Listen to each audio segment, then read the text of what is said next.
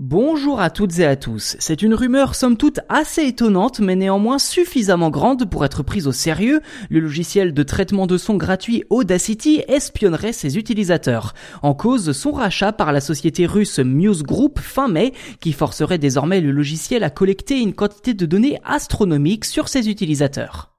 Très populaire auprès des créateurs de musique sur ordinateur, mais aussi des podcasteurs et autres créateurs de fiction audio, Audacity est un logiciel libre permettant d'enregistrer et de modifier des fichiers audio, ainsi que de leur appliquer de nombreux effets. Mais depuis son rachat, l'outil s'éloigne peu à peu de certaines valeurs qui ont contribué à sa renommée, comme la protection de la vie privée. Tout du moins, c'est la communauté du logiciel libre qui tire la sonnette d'alarme face à cette nouvelle politique de confidentialité imposée par Muse Group.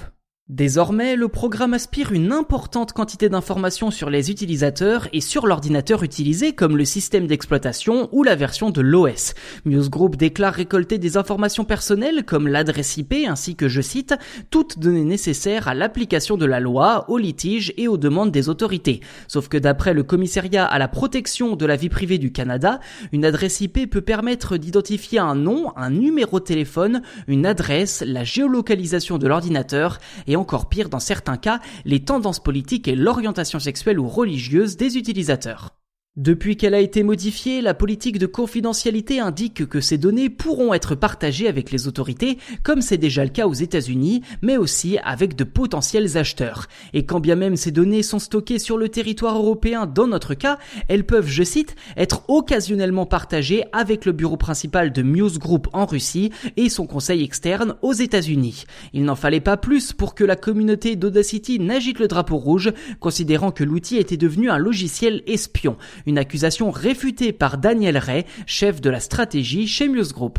En effet, ce dernier n'a pas hésité à contredire ses propres conditions d'utilisation, assurant que les données collectées ne finiront pas entre les mains de la justice, d'un gouvernement ou dans les dossiers d'un acheteur potentiel. Difficile de démêler le vrai du faux donc, mais Ray précise toutefois que la version actuelle 3.0.2 ne prend pas en charge la collecte de données et n'intègre aucune fonctionnalité réseau. Autrement dit, c'est le moment ou jamais de télécharger le logiciel si vous souhaitez en profiter sans avoir à partager vos informations informations personnelles.